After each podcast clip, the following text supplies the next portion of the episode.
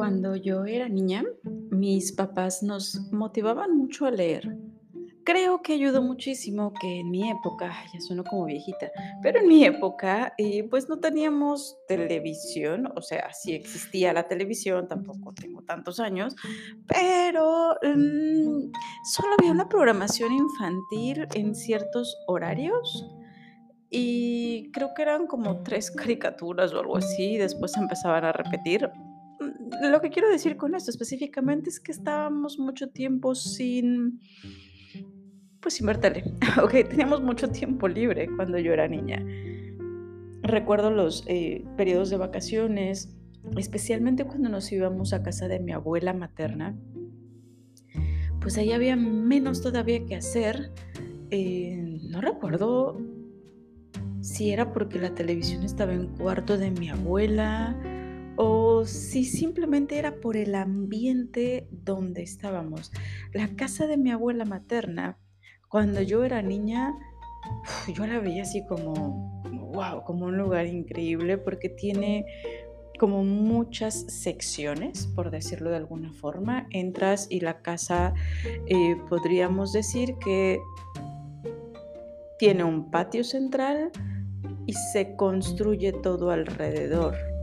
Entonces, como que hay una puerta que conecta hacia la cocina, hacia el comedor, luego tienes que salir al patio para ir a una de las habitaciones, em, salías al patio por un pasillito para la habitación donde estaba mi abuela, donde nos quedábamos nosotros, era un lugar en el que tenías que subir a un segundo piso desde el patio, acceder por unas escaleras exteriores y entrar a una que podría ser como un pequeño departamento, de hecho, como un galerón, que eran prácticamente como tres habitaciones unidas.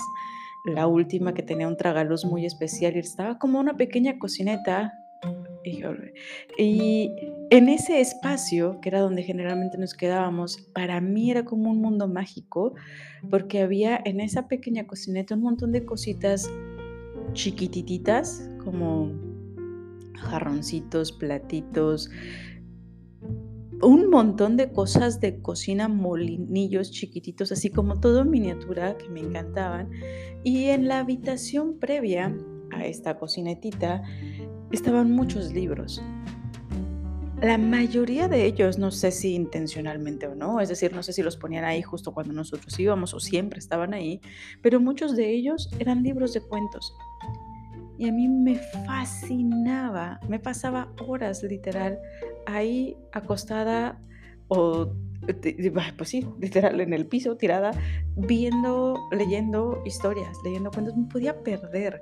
Ahí conocí eh, libros eh, ya un poquito más grandes, vaya, de, chiquita, libros de pues, cuentos, Disney, básicamente, Hans Christian Andersen. eh, un poquito más grande conocí ahí a Sherlock Holmes. amé, amé a Sir Arthur Conan Doyle. Me encantaba su, su narrativa, de ahí brinqué a Agatha Christie. Y bueno, durante muchísimos años, ese tipo de cuentos, de novelas, me entusiasmaron mucho. En mi adolescencia, mm, varias historias, yo recuerdo como adolescente, así, más que ver películas de terror, que de hecho ni siquiera me dejaban, pero no sé, leer Drácula, por ejemplo, para mí fue, me daba miedo, realmente me daba mucho miedo estar leyendo, me acuerdo estar así como que tapada y eh, dudando entre mí si seguía leyendo o no, mi imaginación ha sido como muy buena desde entonces. Y durante muchos, muchos años, así me puedo estar remontando hasta, hasta mi edad adulta, me encantaba leer, bueno, me encanta, pero leía puras novelas, historias, cuentos, que me sigue gustando, no voy a decir que no, realmente, por cierto, si tienes alguna eh, que me puedas estar recomendando, por favor, adelante, ahí lo dejas en los comentarios, en, Instagram o en Facebook, me encantará saber de alguna historia que me quieras estar recomendando, tipo acción, suspenso, drama, eh, romance, cualquier tipo, así hace mucho que no leo una. em,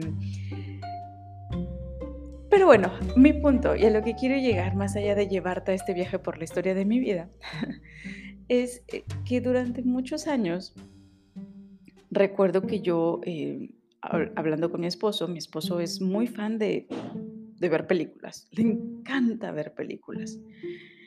Y para mí, que me educaron de siempre, desde niña, mis papás eran como muy cuidadosos en cuanto al tiempo que pasábamos frente a la tele.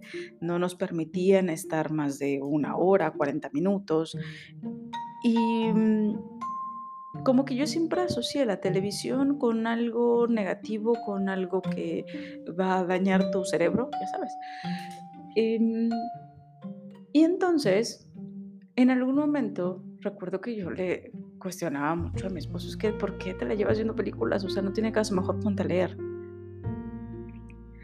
Y tiempo después caí en cuenta de que no había mucha diferencia entre las películas que veía mi esposo y lo que yo leía.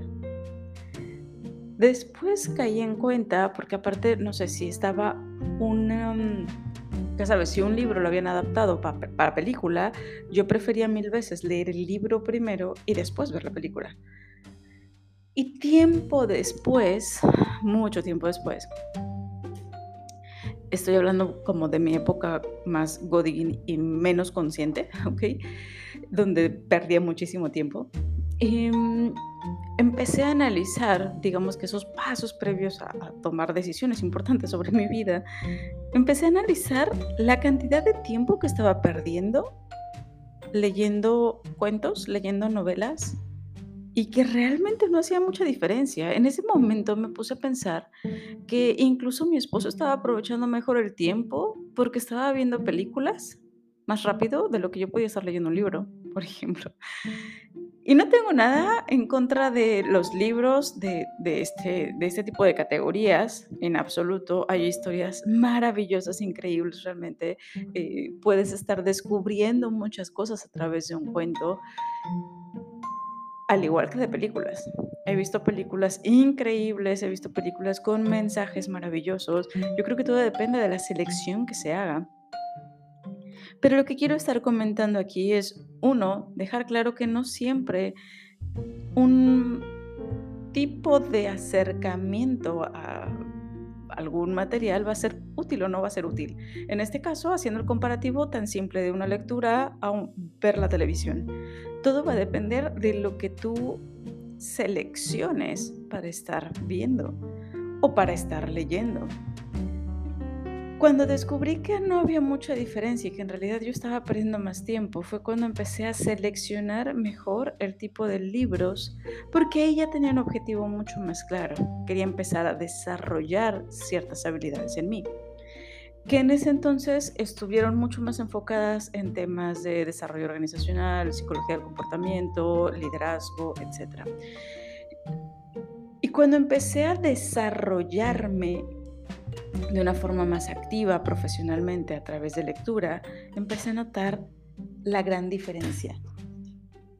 Y es ahí cuando pude notar que cuando tú empiezas a tener un crecimiento más intencional, puedes estar seleccionando de mejor manera cómo utilizas tu tiempo y en qué te vas a estar basando para poder estar creciendo. Los libros son muy buenos, sin lugar a dudas. Los libros te pueden estar ayudando. Es una herramienta más barata, creo, eh, que te puede estar detonando algún tipo de crecimiento. Pero así como en su momento pude descubrir que estaba perdiendo yo más tiempo viendo la misma novela, ya sabes, leyendo una novela que no me iba a dejar mucho, que viendo la película, que tampoco me iba a dejar mucho. Eh, Después descubrí que también un libro es como la versión más lenta para poder estar creciendo, porque puedes enfrentarte a otro tipo de estímulos que te van a estar empujando mucho más, como algún entrenamiento, alguna mentoría, algún tipo de coaching, algo mucho más enfocado, mucho más centralizado, a que puedas estar obteniendo esas habilidades, esos em, conocimientos, esas aptitudes que te permitan escalar que te permitan llegar de una forma más sencilla a un siguiente nivel. Pero todo esto parte de qué es lo que tú quieres lograr. Mientras no tengas claridad de qué es lo que quieres estar alcanzando, puedes ufanarte diciendo, ay, yo no pierdo el tiempo viendo redes sociales, yo no pierdo el tiempo viendo Netflix, yo no pierdo el tiempo viendo la televisión o yo ni siquiera tengo tele, pero puedes estar igualito desperdiciando tu tiempo haciendo cosas que pueden ser, no sé, como muy intelectuales, entre comillas, como muy, ya sabes, mm, se me fue la palabra por completo, pero así como más, más, em, como de más caché, dirían en mi barrio, pero que no necesariamente te están acercando a tu objetivo, porque no tienes un objetivo, en, esencia, básicamente. Así que no se trata tanto de qué hagas con tu tiempo, de dónde estén tus hobbies o de dónde o qué medio utilices para poder estar creciendo. Creo que ahorita, afortunadamente, hay un montón de formas en las que tú puedes aprender. Hay un montón de diferentes mecanismos, desde gratuitos hasta pagados, que te pueden estar permitiendo acercarte al logro de los objetivos que tienes planteados, pero definitivamente no los vas a poder ver, no los vas a poder em, identificar, no vas a pues es que literal no los vas a poder ver mientras no seas consciente de qué es lo que tú verdaderamente anhelas. No sé si escuchaste un episodio donde te pedía que hicieras algún ejercicio y te pedía que cerraras los ojos. Si no lo has escuchado, por favor, búscalo. Es de hace unos 3, 4 días. Em, pero va en relación a, esto que te acabo de mencionar. Mientras tú no tengas claro un objetivo, mientras no seas consciente de qué es lo que quieras estar alcanzando, tu cerebro literalmente no va a estar viendo las oportunidades que pueden estar existiendo a tu alrededor, las... Em, sí, e, esos elementos que te podrían estar ayudando a detonar algún tipo de resultado, simplemente porque no están en tu conciencia en este momento. Elige lo que mejor te agrade, lo que mejor te pueda estar apalancando. Créeme que no se trata de, voy a estudiar un doctorado y me voy a pasar los próximos cuatro años estudiando y cubriendo una currícula. Y te lo digo yo que soy, además de superner, también profesora de universidad. No se trata tanto de eso como de aprovechar verdaderamente el tiempo si tienes claridad de qué es lo que buscas. A veces puedes obtener muchos mejores resultados con un entrenamiento muy focalizado, muy dirigido a un objetivo en particular que tomando un diplomado, tomando una maestría o buscando un, un doctorado, una especialidad. En ocasiones, repito, habrá otros casos en los que sea necesario, ¿no? Pero yo creo que todo parte de qué es lo que buscas. ¿Buscas un resultado en particular en tu vida? O buscas algún tipo de estatus, buscas eh, satisfacer alguna necesidad relacionada con, con eh, los títulos que te pueden estar otorgando, con certificados. No sé, a mí me sorprende, y nuevamente esto lo refiero como maestra de universidad, a mí me sorprende que haya personas que se eh, inscriban, por ejemplo, a plataformas tipo Teachable, eh, Udemy, cosas así, y, que mencionen, bueno, si, si hay algún certificado, entonces me inscribo. Y se van más por el papel que por el conocimiento tal cual. Hay, incluso me ha tocado conocer a estudiantes, no solamente de nivel licenciatura, sino ya a nivel posgrado, que les interesa un comino la información y la formación, especialmente que puedan estar recibiendo en la carrera, y están por algo muy particular, el papel. Yo digo, ¿para qué quieres ese papel? Estoy de acuerdo en que algunos trabajos te puedan estar requiriendo eso, pero creo que cada vez es menos, o al menos desde mi punto de vista, y creo que definitivamente, y esto lo he visto eh, con algunos compañeros, con algunos clientes, Tú puedes estar logrando los resultados económicos que quieras independientemente de tu título. Es más, algunos de los de las personas más poderosas actualmente no tienen un título. No sé si lo habías notado. Y es que lo que se necesita, creo, en esta nueva era, tiene que ver más con claridad de tu propósito y con llevar acciones y empezar a conocer y apalancarte de aquellas cosas que necesitas, muy particulares, mucho más específicas, para poder dar ese siguiente paso, para poder subir ese siguiente escalón. ¿Cómo seleccionas tu proceso de aprendizaje? ¿Cómo vas construyéndote? ¿Cómo vas construyendo tus habilidades, tus conocimientos? ¿En qué te estás basando? Y todo parte, te reitero nuevamente, no tanto de lo que hagas, sino de que tengas claridad de hacia dónde quieres ir.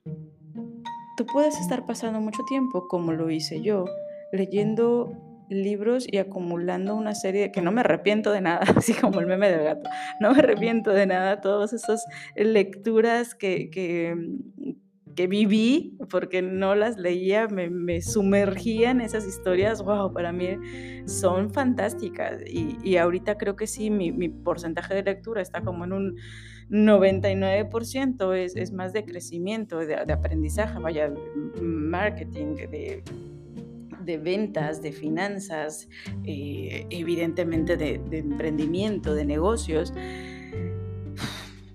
Y es muy poquito el tiempo que le dedico a cuestiones más de relajamiento, porque me relaja mucho estar estudiando, estar leyendo, perdón, eh, historias. Em, pero todo ese tiempo que estuve viviendo anteriormente, si bien me llenaban de, ciertas experiencias, no me estaba llevando a un lugar en particular. Y sí, tal vez podía ufanarme mucho de sí, yo soy súper lectora y obvio, obvio que conozco ya toda la bibliografía de García Márquez y sí, por supuesto, puedo recitar los poemas de Neruda, pero no me estaban sirviendo de algo en particular. ¿Qué es lo que haces tú actualmente para desarrollarte? ¿Haces algo actualmente para desarrollarte, para desarrollar tu conocimiento, tus habilidades, para acercarte a algún objetivo? ¿O no? Creo que en este momento, contrario a mi infancia, contrario a mi adolescencia, y por supuesto que ya se queda el hábito para después, em, tenemos un montón de estímulos continuos que nos pueden estar alejando cada vez más de lo de ejecutar cosas de manera intencional, como tu propio crecimiento. Así que hoy te quiero dejar este pequeño recordatorio. ¿Qué haces de forma intencional para tú continuar creciendo, para tú continuar desarrollándote, para tú, eh, no sé, tu propósito, continuar puliéndolo, porque va más allá de las habilidades que puedas tener. Es verdaderamente profesionalizarte para poder brindar cada vez un mejor servicio a tu comunidad. Espero que esto te sirva, te haga reflexionar y cuéntame por favor qué es lo que estás haciendo, porque seguramente puedes inspirarnos a muchos. Y si no estás haciendo algo de forma intencional en este momento, bueno, pues igual nos cuentas qué puedes estar haciendo o qué te gustaría empezar a hacer para detonar tu crecimiento personal. Espero que esto te sirva. Te mando un abrazote enorme. Soy Caro Hernández. Nos escuchamos mañana.